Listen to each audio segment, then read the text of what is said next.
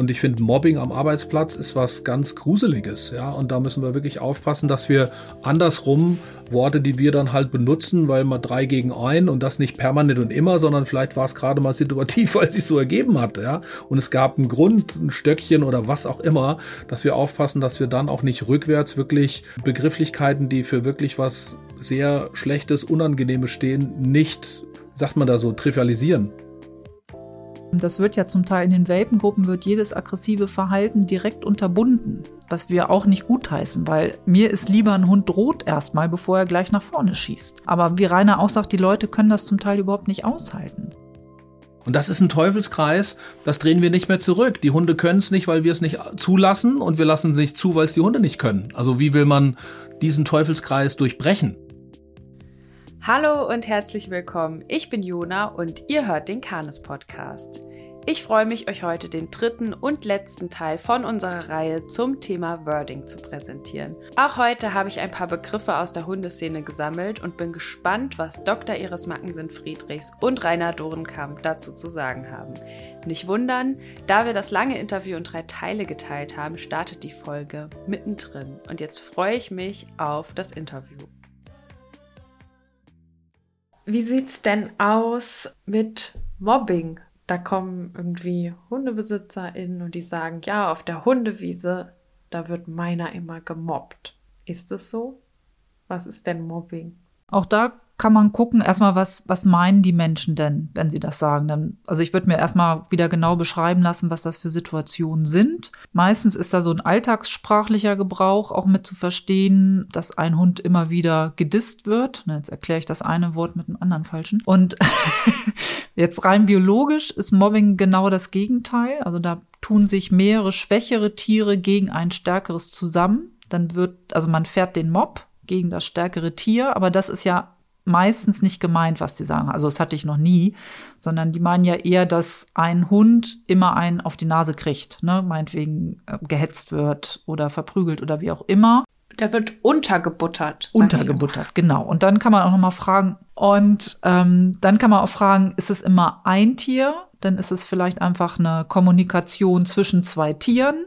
Da kann man mal gucken, was da los ist. Vielleicht mögen die sich einfach nicht, verstehen sich nicht wenn ein Tier von mehreren immer untergebuttert wird, dann wären wir eher wahrscheinlich im Bereich der Gruppenaggression oder auch bei so Mach-mit-Verhalten. Aggressionsverhalten ist ja auch ansteckend, gehört auch mit zum allelomimetischen Verhalten und dass das darüber überhaupt zu erklären ist. Ja, mir würde nur noch ergänzend zu einfallen, dass man gerade beim Hund wirklich gucken muss, fühlt der gemobbte Hund sich wirklich unwohl. Also hier gibt's ja auch manchmal Hunde, die das auch ein Stück weg nehmen und ja, das gar nicht so dramatisch finden. Und ich glaube, dass da hier auch wieder aus dem Menschlichen da übertragen wird und dieses mehrere gegen ein. Sagen wir, aus dem Menschlichen wird man ja das eher so sagen, dass eine ja, Gemeinschaft und dass es eher regelmäßig und systematisch über einen längeren Zeitraum jemand aus einer Gemeinschaft ausschließt. Und wenn jetzt auf der Hundewiese mehrere immer, sag mal, auf einen Hund gehen, dann würde ich mal so Hunden unterstellen, wenn die das, wenn die den mobben wollten, dann würden sie den ausschließen und nicht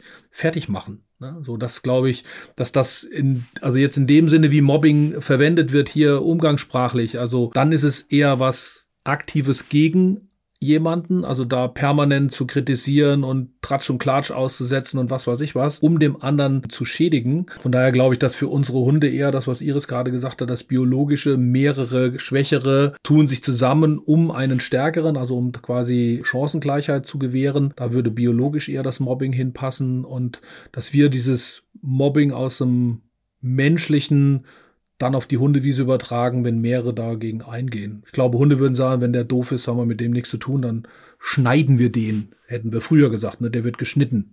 Der wird ausgeschlossen aus der Spielgemeinschaft. So. Bei Kindern ging das früher super, ne?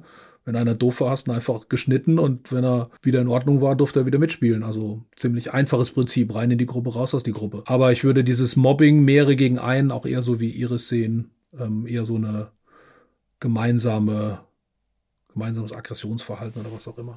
Ich glaube, es ist auch insgesamt einfach ein Begriff, der auch bei Menschen sehr oft sehr leichtfertig verwendet wird. Und ich finde es immer so ein bisschen schade, wenn Begriffe so leichtfertig verwendet werden, weil dann, wenn wirkliches Mobbing jetzt, keine Ahnung, in einer Firma stattfindet, wo wirklich eine Person kontinuierlich über einen längeren Zeitraum gemobbt wird, dass damit dann runtergespielt ist, weil der Begriff eben zu umgangssprachlich verwendet wurde, dass man dann gar nicht mehr über die Sache wirklich so sprechen kann, weil der Begriff sich so ein bisschen ja, so abnutzt sozusagen. Ja, was wir ja bei vielen Begriffen haben. Ja. Ne? Also von daher ist ja gut, dass Stalking mittlerweile auch ähm, gerichtlich verfolgt werden kann. Auch das war ja ein Begriff, der dann so ein bisschen so ins Belanglose abgeglitscht ist. Ja, und dann wirklich zu sagen, nein, das ist wirklich, ähm, und ich finde, Mobbing am Arbeitsplatz ist was ganz Gruseliges. Ja, und da müssen wir wirklich aufpassen, dass wir andersrum Worte, die wir dann halt benutzen, weil mal drei gegen ein und das nicht permanent und immer, sondern vielleicht war es gerade mal situativ, weil es sich so ergeben hat. Ja,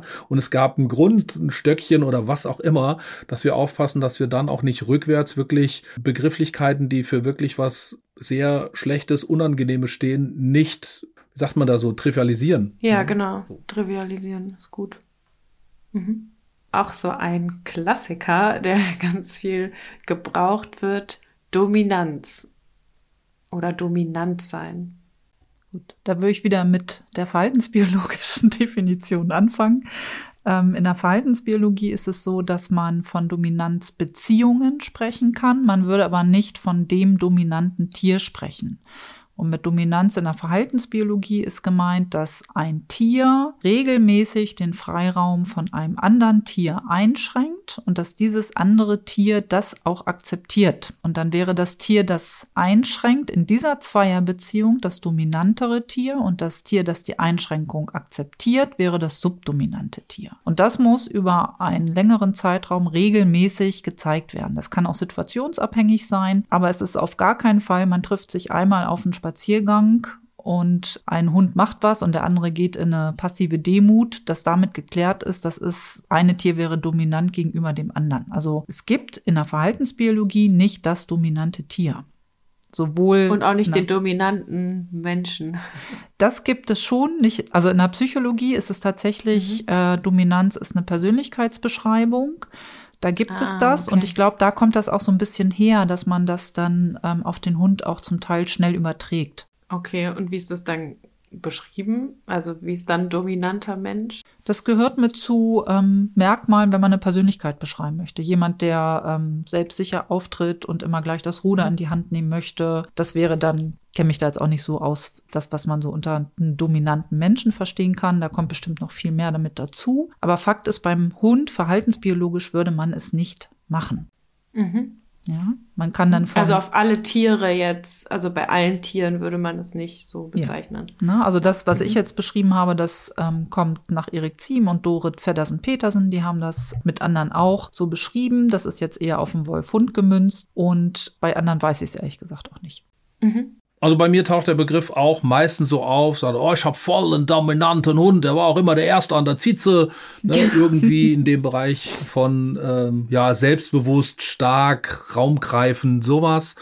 Ähm, und gerade wenn man dann so Typen hat, die da auch ein bisschen stolz drauf sind, nutze ich dann den Begriff gerne, sage ich, Mann, da musst du ja eine ganz schöne Flöte sein, weil es braucht ja jemand, der subdominant ist, damit dein Hund dominant sein kann. Also dann nehme ich genau das, was Iris gerade verhaltensbiologisch beschrieben hat. Es braucht ein Gegenüber. Es ist ein Beziehungsbegriff ne, in der Biologie und es kann dann eben nicht sein, dass der eine dominant ist, wenn es nicht jemand gibt, der es akzeptiert. Und damit bremse ich die Schlauschnacker immer so ein bisschen aus. Ne? Sind ja leider meistens Männer, die so ein bisschen auf den Lappen hauen, dass sie voll den starken, tollen Hund haben. Ne, sag ich, das ist dann aber ein bisschen peinlich für dich. Ne? So, und ich beschreibe das dann eher so, dass es natürlich gibt es Hunde, die dominierende Muster zeigen und versuchen irgendwie sich selbst darzustellen und auf den Lappen zu hauen, aber es braucht halt das dann in unserem Falle entweder das menschliche oder hündliche Gegenüber, was es akzeptiert. Nur dann würde man sagen, es ist Dominanzverhalten, wenn es akzeptiert. Und das ist dann auch um das vielleicht nochmal hier zu nennen, nichts Schlimmes. Also es sichert letztendlich ein harmonisches Zusammenleben in einer Gruppe. Wenn einer sagt, auch gerne situativ, hier möchte ich jetzt gerne Dinge für mich beanspruchen und jemand anders sagt auch gerne, kannst du haben. Das heißt, das ist in der sozialen Gruppe sinnvoll, dass es dominantes Verhalten und subdominantes Verhalten gibt. Ansonsten gibt es immer eine Klopperei und immer Ärger. Also auch da äh, würde ich gerne so diese Wertung so ein bisschen rausnehmen. Der dominante Hund ist ein guter und der subdominante ist ein Feigling oder was auch immer. Also es ist manchmal schlau, sich subdominant zu verhalten, weil Helden sterben früh. Ne? Also man darf auch gerne mal feige sein. Ne? Also es ist, das finde ich ja an der Biologie so schön, dass diese Verhaltensweisen, ähm, ich sag mal, wertneutral oder, oder gleichwertig erstmal gesehen werden und nicht als ja, Held und Feigling oder gut oder schlecht. So. Das heißt, wir versuchen ja auch vielleicht so ein paar Alternativwörter mitzugeben. Statt dass man dominant oder dominant sagt, könnte man sagen, dieser Hund stellt sich gerne dar oder dieser Hund zeigt Aggressionsverhalten oder aggressives Verhalten. Mhm. Man kann auch, also man hat es ja manchmal, dass man sich auf einen Spaziergang trifft und der eine macht einen auf dicke Hose, der andere nimmt das in dem Moment auch an. Da würde man ja auch noch nicht davon sagen, dass der eine hier dominant ist und der andere subdominant, weil es ein einmaliges Erleben ist. Ne? Dominanz muss auch über einen längeren Zeitraum immer wieder gezeigt werden und angenommen werden. Ich spreche dann da auch von dominanzanzeigenden Verhalten. Also wenn Leute unbedingt diesen Begriff der Dominanz mit drin haben wollen, dann kann man das so ein bisschen umschreiben. Imponierverhalten im ja. Grunde. Ja, ja das wäre schön, wenn mehr Imponierverhalten gesagt würde statt Dominanzverhalten. Ja, und jetzt wären wir hier wieder, nehmen wir das, ne, dass da zwei Hunde sich jetzt irgendwie in die Wolle kriegen und der eine verliert dann war er ja nicht automatisch subdominant. Ne? Also ja. das heißt, man hat einfach verloren und hat irgendwann gesagt, ja, schlauer jetzt aufzugeben, weil der Anna ist schneller, besser, stärker. Ne? Das heißt, deswegen die Wiederholbarkeit oder die Wiederholung wäre das Kriterium. Und dann in der Regel ist es ja ein Begriff, der in einer sozialen Gruppe viel mehr stattfindet, als wenn sich jetzt zwei Hunde auf der Hundewiese treffen. Dann kann man sich einfach mal streiten und der eine gewinnt, der andere verliert. Ja, und das ist dann nicht der Gewinner ist der Dominante und der andere ist automatisch der Subdominante. Da gehören ja auch wieder Körpersprache und sowas dazu. Mhm.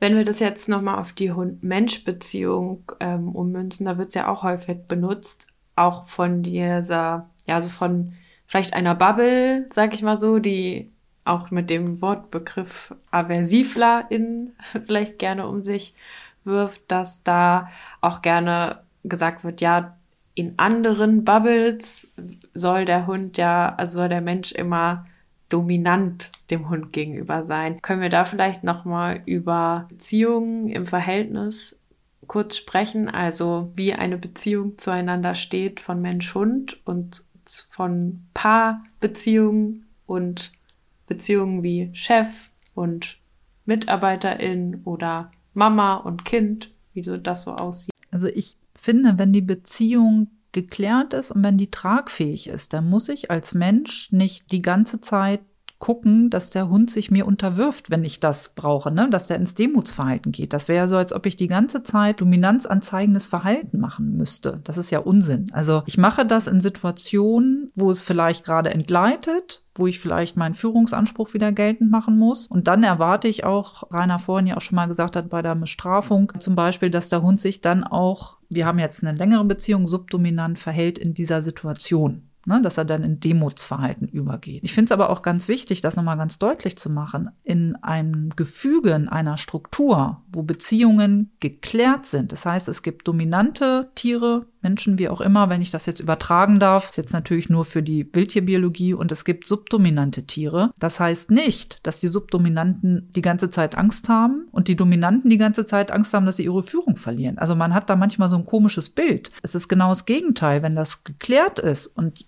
jeder kennt seinen Bereich, wo er dominant ist, subdominant ist, dann kehrt eine Ruhe ein und dann habe ich vertrauensvolle Beziehungen und ähm, da ist kein Tier übermäßig gestresst. Das wurde ja auch mal behauptet, ne? dass die Tiere, die sich unterwerfen müssen, was ja auch ähm, schlimm klingt, ähm, dass die gestresst werden. Das stimmt überhaupt nicht. Wenn das klare, saubere Beziehungen sind, das ist geklärt, dann ähm, ist das Stressniveau auf beiden Seiten nicht erhöht in dem Sinne. Also das ist genau das, was eine gute Gruppenstruktur ausmacht. Ja, also bei mir taucht der Begriff Gott sei Dank Dominanz seltener auf. Also früher ist der viel, viel mehr aufgetaucht, weil du es gerade angesprochen hast, die einen und die anderen in der Bubble. Ja, ich finde, dass man hier, wenn man eine gute Beziehungsstruktur hat, wenn das, wenn das auf eine Art und Weise geklärt ist und wir leben ja viel entspannter mit unseren Hunden, wenn wir eine komplementäre Beziehungsstruktur haben. Also ich habe letztendlich die Verantwortung für das Verhalten meines Hundes. Ich kann nicht irgendwie sagen, ja, das ist halt ein Jagdhund, der geht jagen. Ich bin dafür verantwortlich. Und auch wenn manche Mensch-Hund-Beziehungen sehr harmonisch aussehen, also sehr symmetrisch aussehen, dann sind wir vielleicht häufig bei so einem Will to Please wieder, weil die Hunde das, was sie von sich aus machen, einfach zu mir und in meine Umwelt passen. Das heißt, ich muss ganz wenig reglementieren, ich muss ganz wenig dominant auftreten und der Hund muss es akzeptieren. Aber dann darf man, finde ich, nicht von einer symmetrischen Beziehung sprechen, weil wenn der Hund Blödsinn macht, dann wird sie ja automatisch wieder komplementär. Also situativ sieht das sehr symmetrisch aus. Aber übergeordnet behalte ich doch die Verantwortung für das Verhalten meines Hundes. Und ich muss dann, und das ist doch das, was sich die meisten HundehalterInnen wünschen, dass ich so wenig wie möglich reglementieren muss, weil der Hund das meiste, was er von sich aus macht, niemand schädigt, belästigt, keinen in Gefahr bringt und so weiter und so weiter. Hat doch keiner Lust, permanent als Erziehender und reglementierend auftreten zu wollen, sich dominant verhalten zu müssen. Also von daher sind wir ja auch wieder bei den Begrifflichkeiten Beziehung, Bindung, ne, Dominanz, das greift ja alles damit rein. Und ja, ich fände es schön, wenn man eine scheinbar symmetrische Beziehung trotzdem als komplementäre ansieht. Ja. ja. Ich werfe jetzt nicht das Wort Augenhöhe rein. Gut. Das hätten wir damit ja eigentlich auch ausgehebelt. Ja, würde ich mich als Dackelbesitzer ja. auch dagegen wehren. ja, das stimmt. Vertrauen. Was sagt ihr dazu? Hat euer Hund Vertrauen zu euch? Vertraut er euch? Ach, auch das finde ich ist so ein Begriff, der ja sehr viel Unsicherheiten streut. Das muss man echt, also da könnte man eigenen Podcast draus machen. Dazu müsste man das erstmal definieren mit Vertrauen und was ist das überhaupt und kann ich einem Hund vertrauen?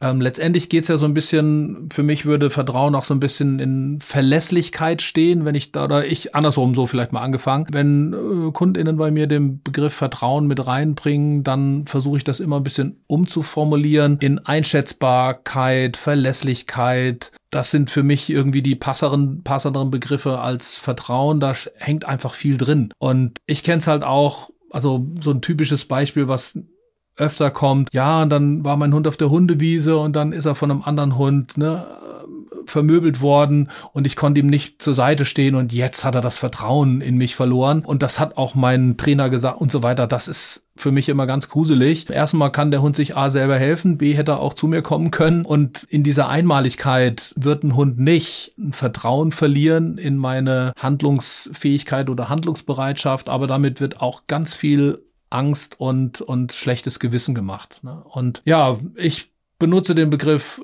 seltener und weil er für mich einfach in die Mensch-Hund-Beziehung nicht passt, ist ja auch die Frage, wie gut passt er in eine menschliche Beziehung. Also letztendlich hat es auch was mit Erfahrung zu tun und Vertrauen sich auf, dass sich Vertrauen aufbaut. Und ich weiß nicht genau, da bin ich aber, bewege ich mich auf dünnem Eis. So ein Grund- oder Urvertrauen, was Kinder natürlich erstmal haben, wenn sie auf die Welt kommen. Inwiefern wir das bei Hunden auch haben in Bezug auf den Menschen und ob da nicht eher das Zusammenleben eher eine vertraute Beziehung wachsen lässt. Und ja, also Verlässlichkeit, Einschätzbarkeit wäre meine mhm. Worte. Mhm.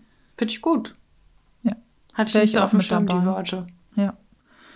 Und Verlässlichkeit wäre dann auch wieder das Vertrauen, dass wir uns so verhalten, wie es der Hund auch von uns kennengelernt hat. Ne, dass da auch eine ähm, Gradlinigkeit drin ist. Und letztendlich kann darauf dann auch wieder eine gute Führungsbeziehung drauf basieren. Der Hund vertraut drauf, dass wir führen in bestimmten Situationen. Und ja, von daher fände ich das auch. Also Verlässlichkeit ist ein schöner Begriff dafür. Mhm. Und der wird für mich auch zweiseitig gelten. Also Vertrauen ist ja also so definiert oder so habe ich das so mit dem Kopf ist ja auch eine wechselseitige Geschichte. Ist ja blöd, wenn ich jetzt einem Menschen vertraue, der das aber ausnutzt oder anders da sieht. Also von daher wäre für mich Vertrauen auch wieder keine Einbahnstraße, sondern eine Wechsel seitige Sache. Da darf einerseits der Hund natürlich lernen, dass ich in gewissen Bereichen verlässlich bin. Und auf der anderen Seite würde ich aber auch gerne mich irgendwann auf Verhaltensweisen von meinem Hund verlassen können, dass ich mir sicher bin und auch gerne mit einem Lernprozess, der dagegen steht. Jetzt kann ich mir sicher sein, dass mein Hund sich so und so verhalten wird. Und dann, finde ich, wächst eine gute Beziehungsstruktur. Und von daher wäre das für mich auch an Lernen gekoppelt gerade in Bezug auf den Hund. Mhm. Vorhersehbar wäre ja vielleicht auch noch, ne? also würde mir in dem Zusammenhang auch noch so als Begrifflichkeit einfallen. Ne? Ich weiß, ähm, wie die Sache ausgehen wird, dann kann ich mich drauf verlassen oder der Sache auch vertrauen. Und nur weil ich weiß, also pff, nehmen wir jetzt das an, es wird ein Reh rumlaufen und mein Hund, dann kann ich sehr verlässlich sagen, dass mein Hund jagen gehen würde. Mhm. Aber das würde ich jetzt nicht mit dem Begriff, jetzt kann ich ihm nicht mehr vertrauen. Also das ist so klar wie Kloßbrühe, dass mein Hund jagen geht. Und deswegen würde da der Begriff, ne, ich vertraue drauf, das wäre so dann eher, geht dann Richtung Hoffnung. Ja, und dann wäre Hoffnung und Vertrauen, würde ich nicht verwechseln wollen. Ne? Also ja, ich finde es in der Mensch-Hund-Beziehung einen echt schwierigen, gewagten Begriff. Ja. Mhm. Sehr viel Sehnsucht. Ja. Mhm. Bedürfnisorientiert. Genau, Bedürfnisorientierung, da ist immer ähm, häufig ist damit Glaube ich gemeint. Ich, das ist auch wieder so ein Wort, das benutze ich im Training gar nicht. Ich habe manchmal Kunden, Kundinnen, die sagen, ähm, dass sie ihr Training äh, bedürfnisorientiert ausrichten möchten. Dann hake ich auch mal so ein bisschen nach, was sie damit meinen. Ja, geht es in der Regel immer nach dem Bedürfnis des Hundes, der seine Bedürfnisse erfüllt sieht. Und da fängt es auch schon an, für mich kritisch zu werden. Klar haben meine Hunde das Bedürfnis, einem Reh hinterher zu hetzen oder Leute vielleicht auch mal anzuspringen. Und das geht aber gegen die Bedürfnisse der anderen Menschen, die sonst noch so da sind. Und vielleicht auch, wenn ich mich immer nach dem Bedürfnis meines Hundes verhalte, was ich nicht gut finde, dann stelle ich meine Bedürfnisse ja auch total zurück. Ja, man muss ein bisschen gucken, wenn ich mir eine bestimmte Rasse anschaffe, dann bringen die bestimmte Bedürfnisse wahrscheinlich auch mit von der Genetik her. Und ich kann einen Hund, der für eine bestimmte Arbeit gezüchtet ist, nicht nur einmal um den Block führen und dann auf dem Sofa liegen lassen. Also das geht nicht. Aber natürlich müssen Hunde genauso wie wir Menschen lernen, dass man nicht immer alles nach ihren eigenen Bedürfnissen geht. Das heißt, auch das muss ich ein Stück weit regeln. Mhm. Also kurze Nachfrage, wenn man jetzt sagen würde, ja, wir arbeiten bedürfnisorientiert, wir gucken uns die Bedürfnisse von HalterInnen an, von Umwelt an und von Hunden an, ja, dann würden wir doch bedürfnisorientiert ja, arbeiten. Genau, und das wäre auch für mich sonst? Der, ja, der einzige Weg, dass man wirklich alle, also die Öffentlichkeit, ne, den Halter, die Halterin, den Hund, dass man versucht, da irgendwie einen Kompromiss zu finden. Es geht nicht, dass es nur nach dem Bedürfnis des Einzelnen geht. Und für mich wäre dann auch noch jetzt biologisch gesehen, dass man wirklich sieht, dass man einen Hund hat, der ähm, von einem Raubtier abstammt, der gewisse soziale Dinge um sich rum haben muss. Also es ist ein sozial lebendes Säugetier ursprünglich, der auch, jetzt sind wir wieder beim Begriff Grenzen, bestimmte Grenzen braucht, um sich sicher verhalten zu können. Das wäre für mich auch bedürfnisorientiert. Aber das ist, wie gesagt, kein Begriff, den ich ähm, groß nutze. Also hier würde ich auch wieder nachhaken, welche Bedürfnisse meinen Sie denn? Teilweise hatte ich schon Kunde und Kundinnen, die wirklich sagen, der Hund hat jetzt ein Bedürfnis nach Futter. Und dann wird der Hund gefüttert wo ich sage, warum denn jetzt? Ne? Also da muss man auch wieder genau gucken, was damit gemeint ist und inwieweit es Sinn macht, das ähm, dann tatsächlich für dieses Gespann das so auszuweiten. Also bei mir taucht der Begriff so gut wie gar nicht auf. Also ich benutze ihn nicht so, aber ich habe auch keine Menschen, die zu mir ins Training kommen und da irgendwie den Begriff schon mal gebraucht haben. Für mich wird er alleine auch keinen Sinn machen, also bedürfnisorientiert. Was denn? Bedürfnisorientierte Erziehung, bedürfnisorientierte Lebensweise, ja, bedürfnisorientierte, bedürfnisorientierte Erziehung ist damit, also meine ich damit.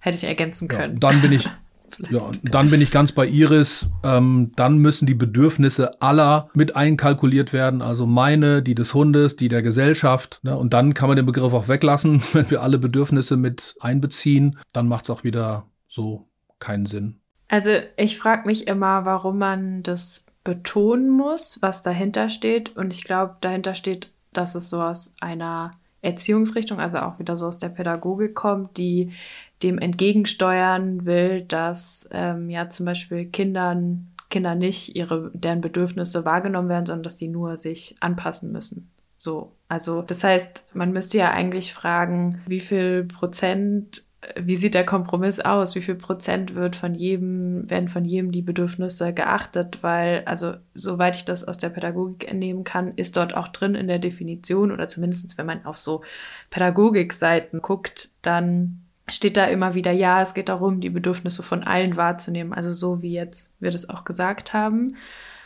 Ja, warum muss man das denn dann sagen? Also irgendwie muss es ja ein Bedürfnis dazu geben, ein Gegengewicht zu formulieren zu etwas, was vielleicht nicht so da war, wie sich es jemand gewünscht hat oder so? Für mich wäre das selbstverständlich. Bedürfnisorientiert zu erziehen, zu arbeiten, zu was auch immer. Also sonst fehlt für mich die Wertschätzung des anderen Lebewesens. Von daher muss es nicht betont werden. Und vielleicht so ein kleiner Hinweis, wir haben ja mal bedürfnisorientiert einen schönen Flyer entwickelt, die Rechte des Hundes. Da kann man dann bedürfnisorientiert nachlesen, der Hund hat ein Recht auf Flöhe und sich dreckig zu machen. Und es steht unter anderem, glaube ich, drin, ich habe es nicht mehr alles auf dem Kopf, ähm, der Hund hat das Recht auf einen verantwortungsbewussten oder auch äh, geschulten Halter und Halterin. Ne? Also ja, bedürfnisorientiert, da war damals schon unter Erik Ziem noch, ne, die Rechtende des Hundes. Das war da vermutlich dann auch schon der neue Begriff oder jetzt der neue Begriff heißt bedürfnisorientiert. Wir haben früher die Rechte des Hundes draus gemacht. Klingt nicht so geschmeidig. Okay, also Auslegungssache. Nachfragen, was meinst du mit bedürfnisorientiert? Kommentkampf oder auch ritualisierter Kampf? Das ist ein sehr spannender Begriff. Ich habe gerade vor drei Wochen ähm, auf einem Canis-Workshop haben wir diesen Begriff auch noch mal ähm, ist er nochmal aufgetaucht. Und ähm, ich hab, bin ja immer so ein bisschen plakativ, um auch ein bisschen zum Nachdenken anzuregen. Ich habe einfach mal rausgehauen, ich würde so eine kämpferische Auseinandersetzung, eine Prügelei unter Hunden nicht als Kommentkampf bezeichnen, weil, so wie du es ja gerade gesagt hast, es ist ein ritualisierter Kampf, der ohne Verletzungsabsicht ähm, ablaufen soll. Und unsere Hunde haben ja gar keine Chance mehr, ritualisiert zu kämpfen. Also wir halten es doch gar nicht mehr aus. Wir mischen uns als Menschen schnell ein, früh ein. Und die Frage wäre ja, Hundewiese, auch wieder Hunde, die nicht zusammenleben, was müssen die ritualisiert miteinander ausklabüstern. Also da steht auch gar keine, also für mich keine Sinnhaftigkeit dahinter. Und mir wäre es einfach zu billig zu sagen, nur weil sie sich nicht verletzt haben, also mit den körpersprachlichen Dingen wieder groß aufgerissenes Maul und nicht ähm, verletzt haben und so, dass das nicht für mich den Tatbestand eines Kommentkampfes hergibt. Ne? Aber ich habe auch kein besseres Wort. Ne? Also von daher sind wir wieder an so einem Punkt, wo man sagen könnte, ja, wenn sie da ohne Verletzungsabsicht sich kämpferisch auseinandersetzen, wird es eher im Bereich Kommentkampf gehen. Ich finde es aber nicht ganz sauber als Bezeichnung. So. Mhm. Und andersrum genauso, nur weil sie sich verletzen, ist es kein Erzkampf. Ne? Kann man sagen, also, mit Löcher oder ohne? Nein. Definition. mit Blut und ohne Blut. Ja. Nein, kein, ich glaube auch, man muss da mit dem Begriff einfach vorsichtig sein. Ich will nicht, also es gibt mit Sicherheit auch immer noch mal Kommentkämpfe unter unseren Haushunden. Aber wenn wir noch mal gucken, wo der Begriff herkommt, das ist ja auch wieder so ein Wild tierbiologischer Begriff. Gehen wir zurück zur Stammform Wolf. Und da macht es ja durchaus Sinn, dass im Rudel erstmal ein ritualisierter Kampf stattfindet. Der ist da auf der evolutiven Ebene, hat er einen hohen Anpassungswert. Es wird viel Lärm um nichts gemacht quasi, ohne zu verletzen. Und damit hat es einen hohen Anpassungswert, dass man das sehr ritualisiert macht, mit einer starken Beißhemmung, damit beide Kontrahenten oder mehrere auch mit möglichst wenigen Verletzungen rausgehen. Auch da heißt es nicht, dass gar keine Verletzung passiert, aber es soll so wenig wie möglich sein, um darüber erstmal Dinge auszudiskutieren. Und das hat auch einen hohen, hohen Evolutionsdruck. Und das andere, das der Ernstkampf, da ist jetzt nicht mehr, wir quatschen darüber,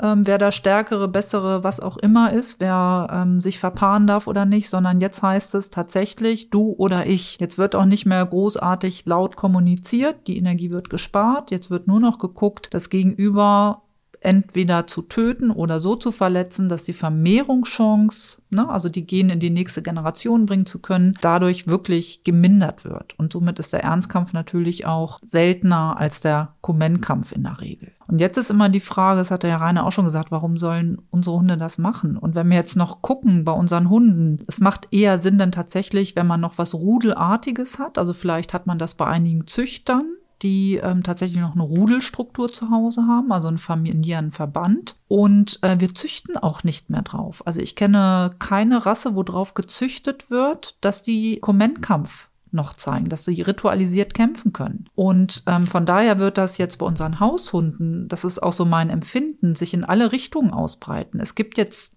oft Dinge, die sind genau dazwischen. Und dann kommt noch hinzu, wie haben wir unsere Hunde äußerlich gezüchtet? Wenn ich an meinen Springer Spaniel denke, wenn der, ähm, selbst wenn das ein ritualisierter Kampf wäre, die Wahrscheinlichkeit, dass einer dieser riesigen Ohren im Maul des anderen am Eckzahn landet und dadurch ein Loch mit Blut entstehen wird, die ist doch relativ groß. Also da kommen auch wieder so viele Faktoren mit rein. Aber nochmal, ich will gar nicht ausschließen, dass das bei unseren Haushunden, so wie sie bei uns leben, gar nicht gibt. Das gibt es schon. Ich habe auch ähm, Videoaufnahmen noch, aber es ist nicht so oft, wie man das denkt.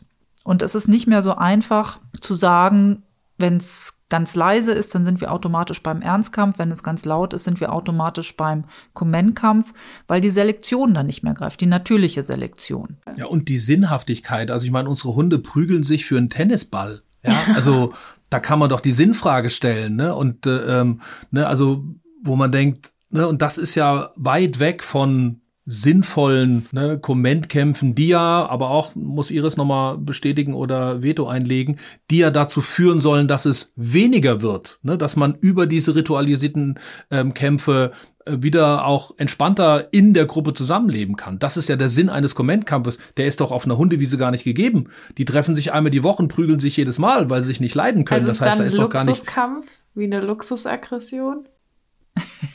ja, wir bräuchten vielleicht Begriffe, ne, oder ähm, genau, aber wie, was ich vorhin sagte, ne, keine Verletzung, Kommentkampf, Verletzung, Ernstkampf, das ist einfach zu billig. Es ist einfach komplexer, das Ganze, und wir bräuchten, ich würde es halt einfach eine Klopperei oder eine kämpferische Auseinandersetzung nennen, ja, und nicht Kommentkampf und schon gar nicht Ernstkampf. Ne? Also wann haben, also wo dürfen unsere Hunde das lernen? Also das halten Menschen ja gar nicht aus. Ja, selbst in der Gruppe, ne, selbst wenn meine Hunde hier sich irgendwie kloppen würden, ich lasse das doch nicht über einen Kommentkampf sich irgendwas sagen, habt ihr eine Macke? Das macht man hier nicht. Also hier werden doch meine Bedürfnisse von Ruhe und Frieden, würde ich doch über den ritualisierten Kommentkampf stellen. So, einfach weil ich mal Ruhe haben will. Das machen wir nicht.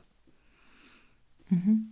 Genau. Aber man kann ja schon an der Körpersprache, also ein bisschen festmachen, jetzt auch gerade für HundehalterInnen, dass es nicht unbedingt ist, wenn es super laut und schnell und wuselig ist, dass es das dann häufig auch viel in die Luft gebissen wird. Und wenn sich ein Hund aber sehr, sehr steif macht und wie so ein Vulkan ist, der sich lädt und dann plötzlich explodiert, dass das wesentlich gefährlicher werden kann, oder?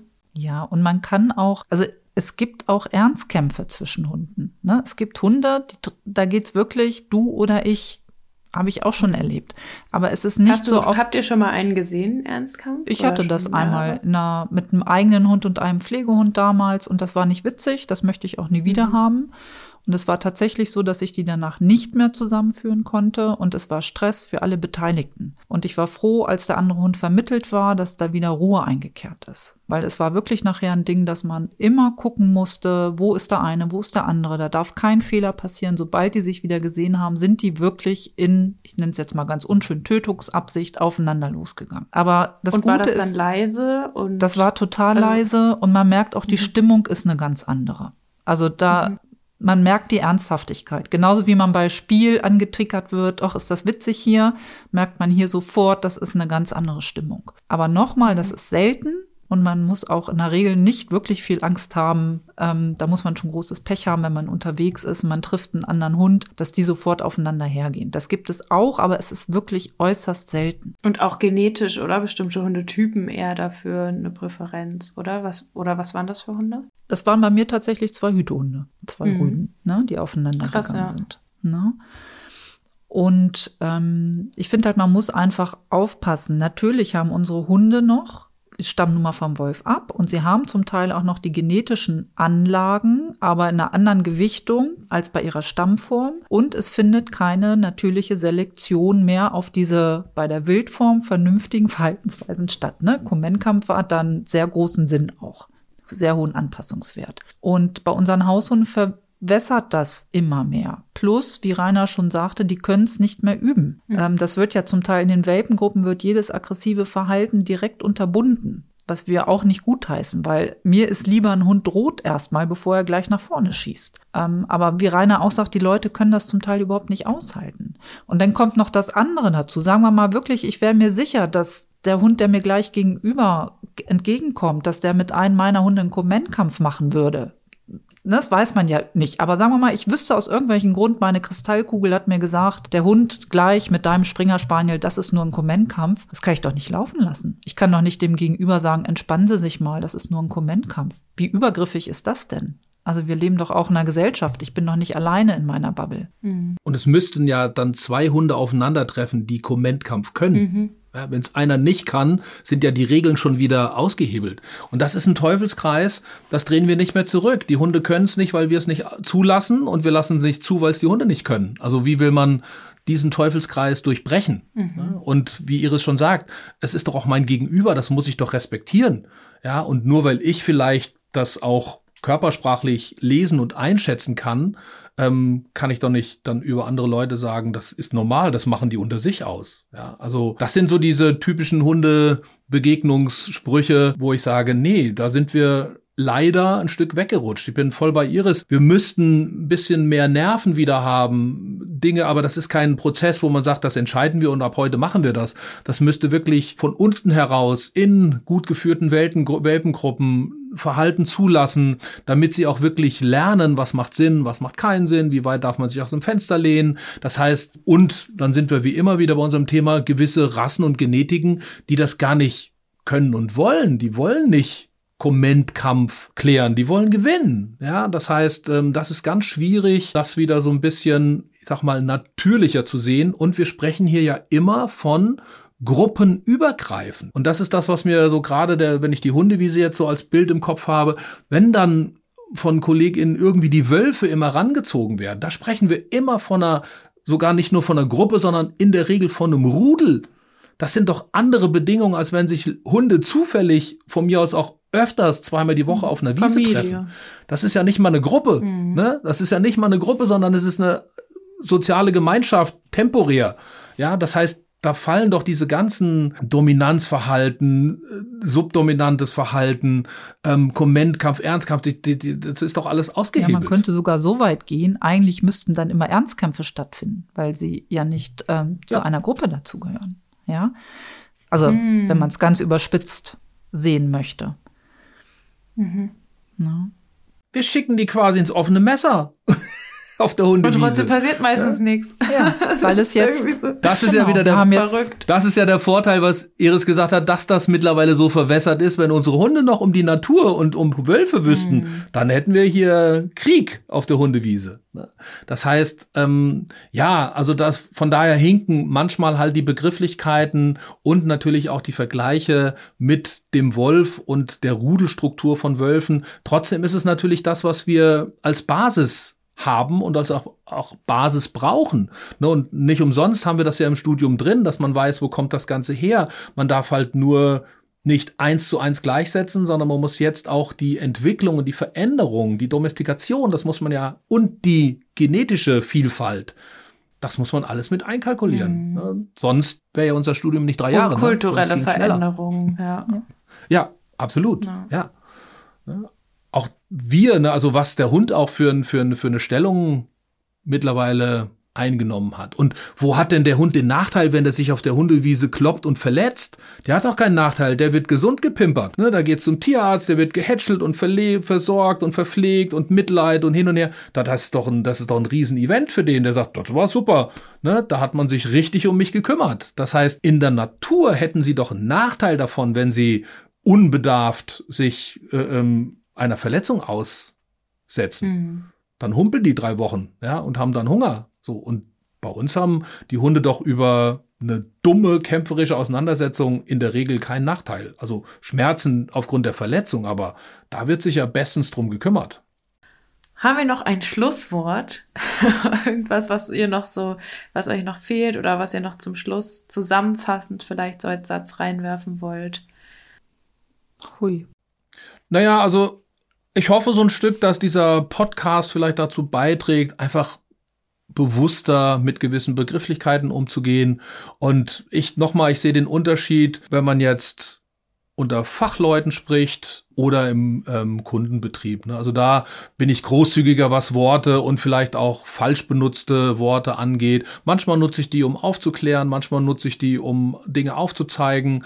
Aber ja, so ein bisschen erstmal zu gucken, wo kommt das Wort her, wie wird es eigentlich verwendet ähm, und ja, dass vielleicht einige HörerInnen dann ein bisschen entspannter mit Begrifflichkeiten umgehen können, die ihnen wo auch immer so um die Ohren geklatscht werden und dass sie dadurch nicht irgendwie ähm, sich schlecht fühlen oder irgendwie ja ein schlechtes Gefühl, ein schlechtes Gewissen haben wegen irgendwas. Das ja, das hoffe ich, dass der Podcast da vielleicht ein bisschen zu beigetragen hat. Das heißt, mit fachlich meinst du auch in Büchern und Podcasts, dass da ein bisschen die Wörter richtiger verwendet werden oder besser beschrieben werden. Ja, absolut. Ne? Also ich weiß ja nicht, ob das manchmal aus Unbedarftheit passiert oder ob es dann wirklich auch benutzt wird, um ja gewisse Grundphilosophien zu vertreten und oder andere schlecht zu machen oder schlecht dastehen zu lassen oder sowas. Ne? Also da wäre eher so eine vorher über Definitionen gucken, aus welcher Disziplin kommt der Begriff überhaupt, kann man den auf unsere Mensch-Hund-Beziehung überhaupt so übertragen ähm, und ja, wenn wir keinen besseren Begriff haben, dann kann man die ja benutzen, aber dann vielleicht mit ein bisschen mehr Erklärung oder Einschränkung. Und für mich wäre einfach, das geht auch in die gleiche Richtung, was Rainer gesagt hat. Das sind jetzt ja viele Fachbegriffe, über die wir gesprochen haben ne, egal aus welcher Richtung die jetzt kommen, und dass man sich da auch wirklich auf der sachlichen Ebene austauscht. Dass das nicht immer gleich so eine emotionelle Welle schlägt, ähm, dass damit versucht wird, Angst zu machen oder in die andere Richtung, das ist das, was dich glücklich macht, das macht Vertrauen. Also ich finde, da ist immer so viel emotionale ähm, Wertung mit dabei. Und das würde ich mir wünschen, wenn das ein bisschen weniger ist. Dass man mehr auf der sachlichen Ebene mit den Begriffen auch arbeitet. Ja, das ist doch ein schönes Schlusswort. Gut, das nehmen wir, oder? Gekauft.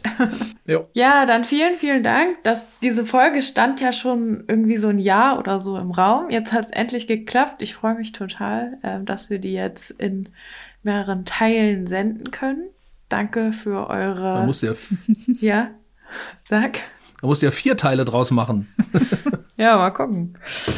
Ähm, ja, danke, dass ihr jetzt nochmal so tief euch mit diesen ganzen Wörtern beschäftigt habt und ja, zusammen in den Podcast gekommen seid. Cool. Sehr gerne. Ja, ich fand es auch richtig schön, Fach zu simpeln. Dann wünsche ich euch noch einen schönen Abend und bis dann. Gleichfalls, bis dann. Ja, tschüss. Tschüss. Das war sie, die letzte Folge zum Thema Wording. Mir persönlich hat die Reihe großen Spaß gemacht. Wenn ihr die anderen beiden Folgen noch nicht gehört habt, hört da gerne mal rein. Und ansonsten empfehle ich euch auch sehr nochmal die Folge zum Thema Belohnung und Bestrafung, ein sehr emotionales Thema mit Dr. Iris Mackensen-Friedrichs. Schreibt uns gerne mal Feedback, welcher Begriff euch in den letzten drei Folgen besonders zum Nachdenken angeregt hat. Das kam ja eine Menge Nachrichten zu vielen Begriffen rein und sind spannende Gespräche daraus entstanden. Ihr erreicht uns auf Facebook unter Kanes, auf Instagram unter Kanes-Kynos und mich erreicht ihr auf Jona und die Hunde. Und jetzt wünsche ich euch und euren Hunden eine gute Zeit. Bis dahin, tschüss!